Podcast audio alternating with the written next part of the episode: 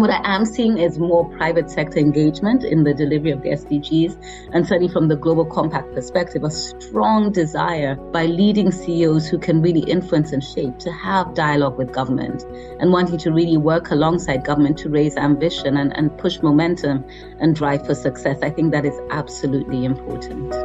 Welcome to the special English edition of Der Große Neustart, a German podcast series by Sibylle Barton in which she talks to pioneering leaders who, inspired by the World Economic Forum's Great Reset initiative, create revolutionary projects that actually do make our world smarter, greener, and fairer. Today, we have the honor of hosting Sanda Ojiambo, the Assistant Secretary General and CEO of the United Nations Global Compact. This organization stands as the world's largest corporate sustainability initiative with over 18,000 corporate participants across 160 countries. The UN Global Compact calls on companies worldwide to align their operations with 10 principles in areas such as human rights, labor, the environment, and anti corruption. Its mission is to drive global business to uphold these principles and advance the 17 Sustainable Development Goals. The current numbers show that there is much to do.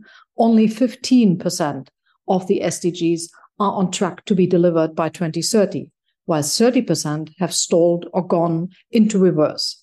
Sanda Ojiambo will talk about why we need more ambitious action, forward thinkers and doers who see the SDGs for what they are, the driver for growth. A very warm welcome to you and good morning, Sanda, in, in New York. Um, because we have quite limited time, I will go straight into my first question. It was a very busy summer. First, we had World Water Week in Stockholm. You attended the Africa Climate Summit in Nairobi and now the SDG Summit and Climate Week in New York. What are your overall impressions of these events? Yeah, well, first, thank you so much for having me, and it's great to have this opportunity to reflect on, you know, I guess the state of the world. Um, um, yeah, you're right. It, has been a, a, busy, busy season, a, a season of, of, reflection, I think. Uh, a few months prior to the SDG summit, the Secretary General released a, a report on, on the state of, of the attainment of the Sustainable Development Goals. And I think that has really framed um, uh, a lot of discussion around the SDG summit. The clarity that, you know, only about 15% of SDG targets are on track. Uh, um, is is quite sobering and is a wake up call to the collective impact. I think not only of the past three years of the COVID pandemic, the climate crisis, and conflict, but really, I think the general uh, lack of clear momentum and, and, and sheer decisiveness around delivery on the SDGs. So that I think is an overarching and, and, and framing uh, piece of, of, of, of, of, you know, positioning around the, the work that's happening. I think there's two other key things. Um, one, um, you know, the multilateral framework is not perhaps as strong as we would like it to be. We are seeing increasing frustration. I think widening of gaps between, you know, the North and the South. I think how the world is is is uh, is meeting and convening perhaps is not at its best or its ideal for, for the multilateral space. Um, so widening inequalities, widening gaps. And then I think an overarching other narrative really is just around the financial architecture and the fact that even though we are clearly united around the need for a just, inclusive, and sustainable climate transition, energy transition, food systems transition. We recognize the potential for the digital transformation. Um, I think the fact is that given the current financial architecture system, countries and economies that need to make um, need to borrow to be able to finance these transitions, unable to do so on terms that are just and equitable. We're in an era of hyperinflation. There is a liquidity crisis that many governments are, are, are facing. Um, so we stand at sort of at the cusp of opportunity, but are lacking the financial muscle or the investment climate to be able to do so. I think for me, those would be my, my three big pieces that yeah. the SDGs are off track, that there is a widening gap between North and South, and the financial architecture at present isn't robust enough. Financial and investment um, climate, I think I'd, I'd put those three together. Yes, yes. We will come back to the financial architecture um, in a moment. Let's just dive briefly into the Water Week in, in Stockholm. because regarding um, the issue of clean water scarcity, we have at the moment around 2.2 billion people worldwide who lack access to safe drinking water.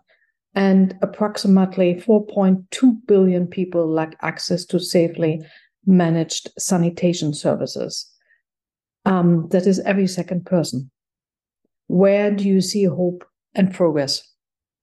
Yeah, I mean, it, those those statistics are indeed dire. Um, lack of access to safe drinking water. I mean, just that's a first. I think water obviously is used for a lot of other things, agriculture, supporting education, you know, near access to water liberates a lot of women and girls from the, the simple chore of having to, to go and gather water. Water is so critical to a lot of business operations, but this needs to be done sustainably. So, so water is, you know, a public good that I think perhaps isn't valued or priced enough to make sure that it's used um, appropriately.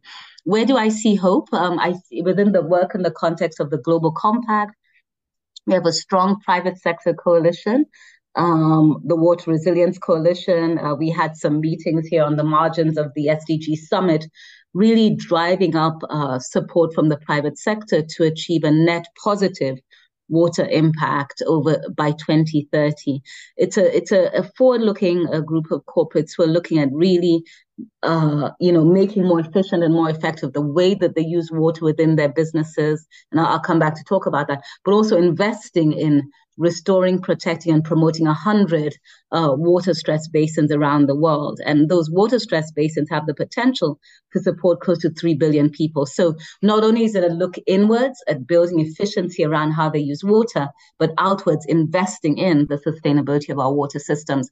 Some incredible work going on, uh, you know, in the in the textile or fashion industry, just looking at more efficient ways of, of using water, uh, using less chemicals in, in the productions processes, those who work in, in, in enzymes and biotechnology, making sure, for example, that, you know, one wash uh, yield, you know, uh, can, can uses less water, provides much more cleaning action and results. So there's a lot of really innovative uh, work that is ongoing.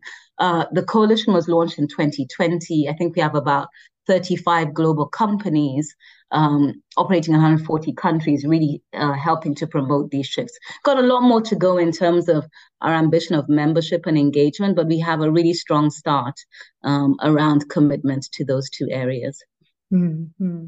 If we go um, quickly from from Stockholm to Nairobi, um, in the context of the UN Global Compact African Business Leaders Coalition, and the funding challenges, of course, faced by African countries and businesses. Can you elaborate on the impact of the financial commitments made during the summit, or maybe even also in New York?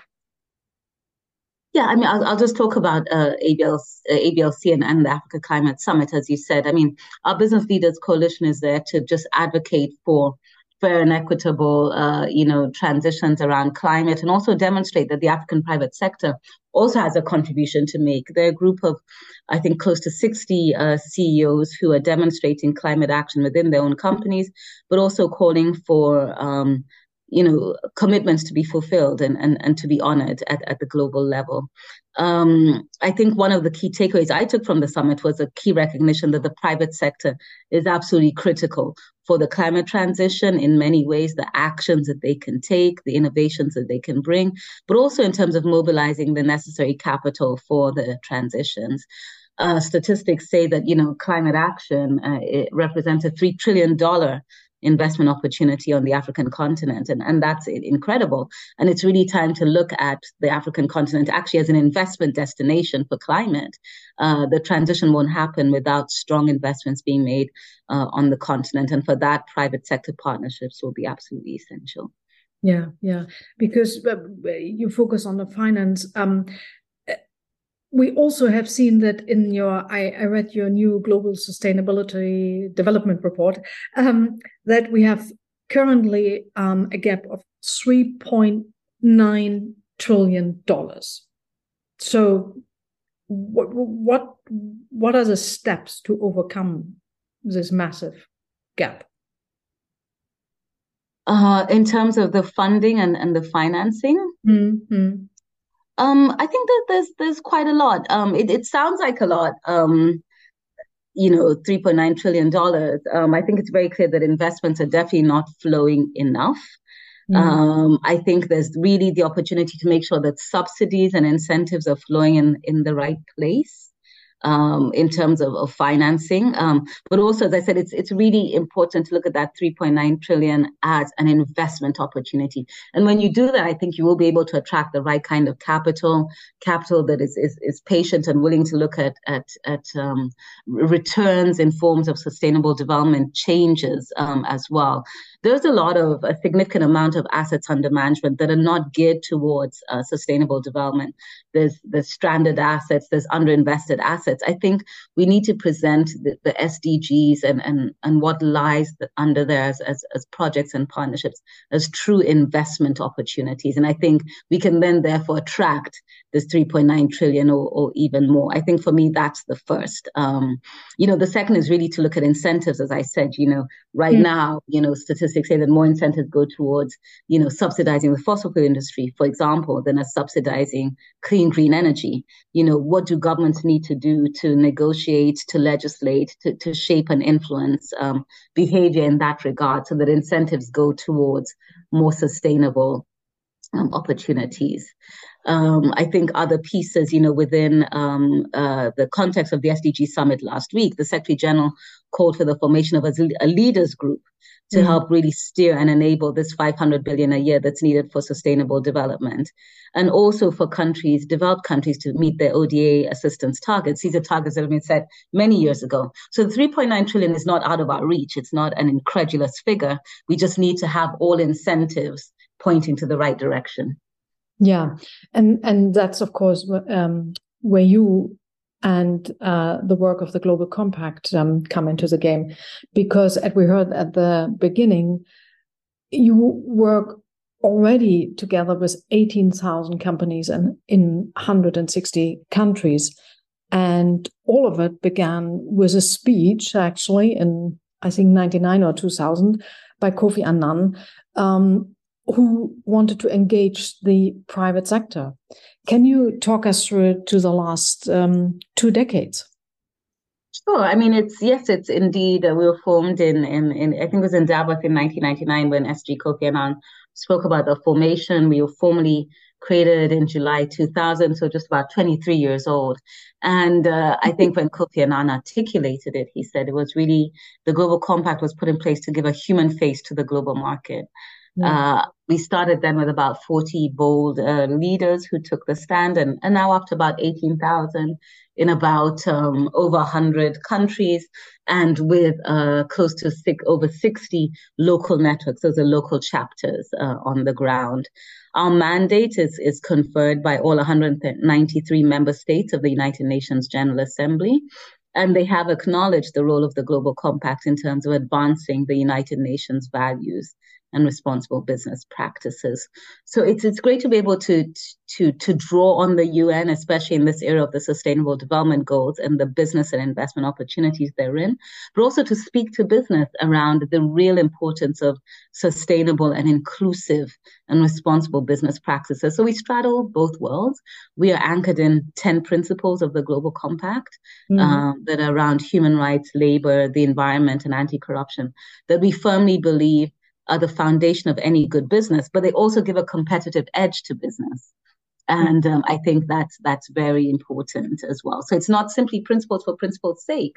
Businesses that uh, have have sustained over time and through economic or political shocks or others are ones that have been able to to have principled businesses that rely on responsible business practices and, and behaviors.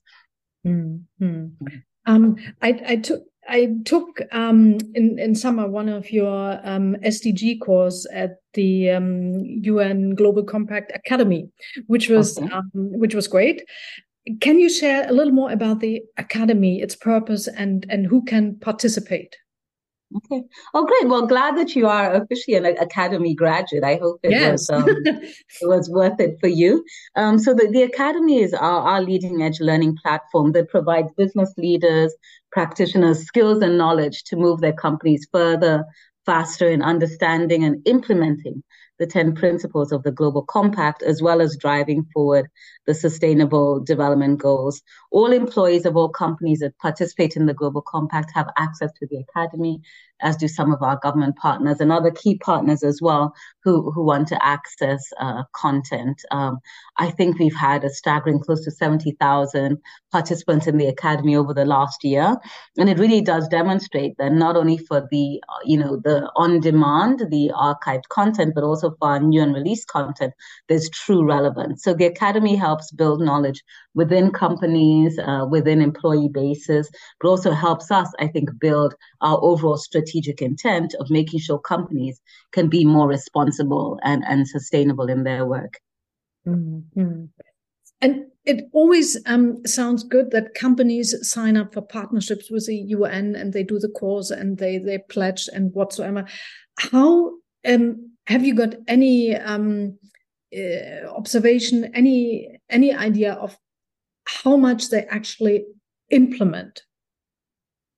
Oh yeah, absolutely, and that that is actually really important because we're not sort of offering content or training for training's sake. What is really important is how do do companies then use these skills and knowledge to drive it forward? And there's a couple of things. I mean, I can talk about some of our work in, in climate, and I'll also talk about gender, just as concrete examples.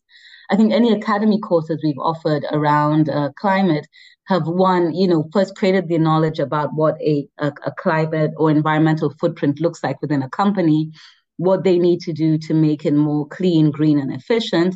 And then thirdly, depending on the nature and, and scope of their emissions, to then see how they can use science-based targets to be able to create pathways towards transition. So, you know, that that's the practical steps that we would take. So a company would, for example, take a course, understand their footprint, uh, mm see what actions they can take, and then depending on their, their emissions and the nature of their emissions, then ultimately sign up for Science-Based Targets Initiative and be able to drive those pathways forward. Or if they're not that level of emitter, then certainly still take key actions to green their operations um, as they go forward. So clarity on what scope one, scope two, scope three emissions are and the actions they need to take. Let me talk a little bit about gender, where we've also worked around our women's empowerment principles mm. and use those as a lens to assess a number of things, not simply, you know, what the gender balance is in an organization, but whether there's meaningful participation, whether there's equal pay for equal work and equal opportunities across genders, for example. So companies would then do a gender gap analysis uh, and tools are provided based on that analysis, then they develop work plans with concrete actions to help them bridge all of those gaps and then report on them. Uh, specifically on gender, actually, we did a, an evaluation of the program, I think just about a year ago, to check those actions. So it's not simply training for training's sake. Companies are then accountable for developing work plans and reporting against them, you know, over the course of the implementation year. Mm. So, Sandra, does it mean any company can come to you and say, look we we want to do it but we have no clue what, what how it works. Um, uh, can we take part? Or are there any challenges? Um, do you say only um, medium and big size companies can do it Oh no, not at all. I mean, first you do have to be a, a participant of the UN Global Compact. That's that's the first step. Um, but secondly, no, I think our, our, our offerings are open to all sizes of companies. Incidentally, right now the membership of the Global Compact and historically has always been pretty much uh, split between uh, small and medium enterprises and, and large companies, mm. and also just recognizing that most large companies or multinationals actually have SMEs in their value chains as well. So mm. you know, I think what's unique about the Global Compact is our membership spans a very broad scope of, of companies as a whole. Mm. Um, we can't necessarily tailor make uh, responses at 18,000 companies big, but certainly where we do have offerings, we try to make sure that the offering is relevant to small and large companies. Last year, it's been over about a year, we launched our SME program, specifically looking at the small and medium enterprise sector, simply because we felt that there was a need perhaps to tailor make some of the offerings to fit into this sector um, as well. But by and large, everything is applicable to, to all sizes of companies. Mm-hmm. I really think you have um, probably the the um, best job in the world. I mean, you run the world's largest corporate sustainability initiative, aren't you? And um, the the partnerships are growing and growing, and yet we still have um, and I'm I'm currently in in Germany, uh, the amount of companies who actually still resist the ESGs and the SDGs and sometimes have not even an idea of what it is. What what can they do? What what is the first um uh, yeah first steps they can do towards you? Yeah, and I think you said it right. At 18,000 companies, it's literally a drop in the ocean.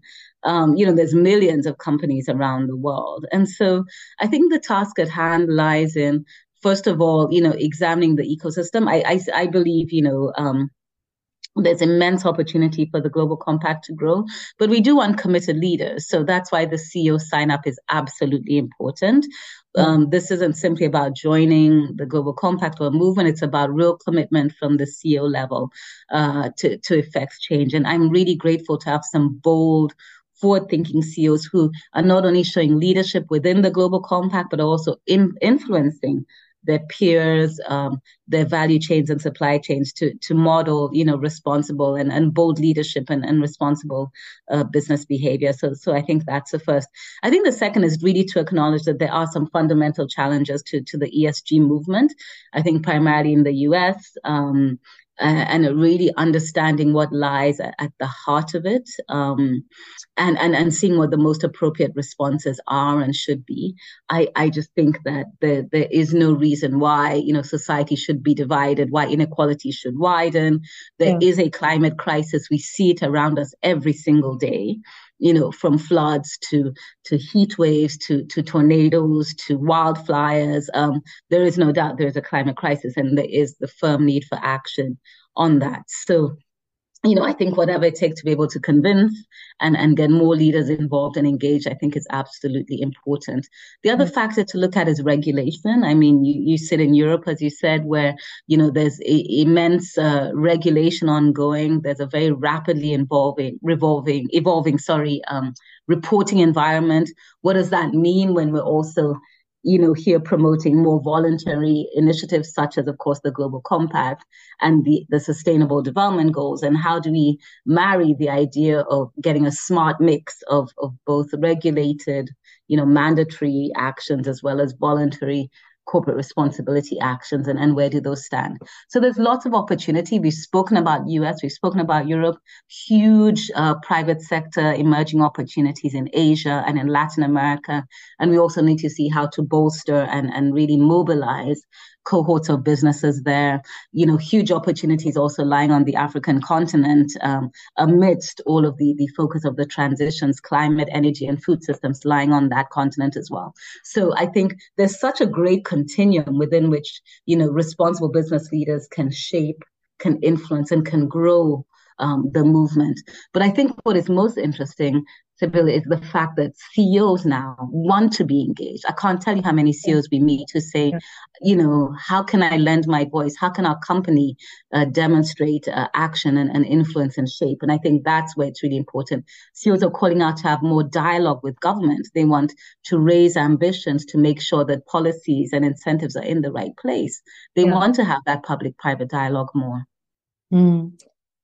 Sandra, I would really um, like to ask you a couple more questions and um, and go back to the financial architecture you were talking about at the beginning.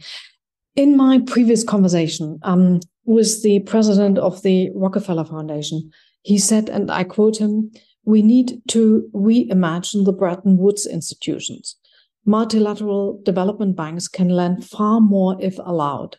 They could unlock up to a trillion dollars in new lending while still maintaining their triple A ratings. Um, I found that really fascinating. And I wonder, is that something you have already discussed? Um, yeah, I mean, and I'll just draw on on the Secretary General and, and some of the work that uh, some of the the the the statements and the discussions that he has led and the meetings that he has had. I think, you know, you know, eight years on, uh, you know, every institution is probably ripe for for reflection. But I think um, as as as Dr. Raj said, you know, there is sort of unlocked potential within the multilateral lending system uh, to be able to deliver on that. Um, I think it's unfortunate, you know, no country should really be able be forced to choose between eradicating poverty, building climate resilience, and honoring its debt. I think there really is the opportunity to look at a new structure that will allow economies to be able to do so. I think the most vocal challenge has probably come from from uh, the Africa group and and, and leaders yeah. there yeah. saying that they do want to transition, but you can't, you don't have to make a choice. And it's very unfortunate if you have to. I know there's lots of calls for debt negotiations and, and looking at what what a a refreshed approach to debt and lending could look like um, on that. So I fully agree. I think um, you know uh, more capital is needed, different terms. We need to create incentives for more private capital investment as well. Um, I think often terms the, the countries where we seek to see the most progress on the transitions are also not necessarily rated for positive uh, in uh, you know positive investment climates and there mm-hmm. needs to be a question around how ratings are done and what opportunities can be unleashed by relooking at what uh, country analysis risk ratings look like as well yeah, I mean, looking at the at the lending uh, lending architecture now and interest rates, um, I think um, wealthy countries have uh, pay interest. I don't know between one and four percent, and mm-hmm. poor countries pay up to fourteen percent. That mm-hmm. cannot be right by any means. And uh, so is there movement? Do you see movement that they write off the debt or, the, or they change the conditions or well, it's you know not an area that we particularly engage in very directly as the Global Compact. But I think from discussions and even okay. um, you know the, the SG is leading the, the charge on this one as well as many other um, leaders who are truly invested in creating a more equitable lending and investment in environment. But I, I do see movement. I think if I can quote, you know, two or three years ago, perhaps this wasn't on the agenda, but now and looking just even most recently at the the Paris summit where we had leaders such as uh, Mia Mottley, I think um, President Macron and others really raising and lending their voices to, to this. Mm-hmm. Again, coming to the SDG summit was a, a, topic of discussion. We also held, as the Global Compact, the Global Africa Business Initiative convening, where we had a great panel with the leaders of, of the IFC, with the African Development Bank, as, as well as the president of Kenya and Gail of the One the One campaign, also speaking out about it. So, if anything, I mean, one clear piece of momentum is it's on the agenda. You know, voices are are leading the charge, and I think it's really over to the institutions to see what opportunities there are. Mm. Sander, okay, I know you're you're very busy. You're very much in demand, and um, I promised my last question. Um, I would um, ask you a more personal question um, because you previously worked in the private sector um, at Safaricom, right, in Kenya, mm-hmm. and um, so you worked private sector development and United Nations. You have a very good idea what's going on in the world. where do you see the challenges? And what is working well? You know, I think across all of those sectors, and it has certainly spanned 20 plus years, I do feel that what is really working well or where the real opportunity lies is the SDGs as the North Star. Um, I think the framework of the SDGs has been able to unite ambition, uh, action between all of those three sectors. You know, um, for actually government and because that's the center of it. So government private sector the the uh, non-governmental the ngo sector as well as the united nations. I think it's really important to have a north star. And yeah. i truly and firmly believe in spite of the fact that we have been set back um, over the last couple of years in terms of success the sdgs remain the only one thing i think that unites all sectors all countries all economies towards progress for people and for planet. So I think that for me is one that remains a resolute. What I am seeing is more private sector engagement in the delivery of the SDGs, and certainly from the global compact perspective, a strong desire by leading CEOs who can really influence and shape to have dialogue with government and wanting to really work alongside government to raise ambition and, and push momentum and drive for success. I think that is absolutely important. So I think we can summarize that we have the UN Global Compact to breathe more life into the 17 um, SDGs. you created the foundation uh, for businesses. You have already 18,000 18, um, companies by your side. So we need more engagement from businesses, right? That's what we need. Absolutely. And as I said, I think it's really keen to see, it's great to see the private sector a lot more engaged, engaged with government and, and really driving innovation, technology, consumer customer knowledge, the desire to drive and, and engage in public policy, but also to contribute to the SDGs as really key pieces for where we need to go forward. Okay, okay. So thank you very much for joining us. Um, it was lovely. It would have been even lovelier if we had two more hours to talk to because I have probably another 50 questions. But thank you very much. And um, thank you for your great work and your energy. And um, yeah, good luck um, with the next steps. Thank you. Thank you very much. You've been listening to a special English edition of Der große Neustart, a German podcast series by Sibylle Barden, in which she talks to pioneering leaders who are committed to making our world smarter, greener, and fairer. For more information, please visit www.sibyllebarden.com and the official site of the World Economic Forum.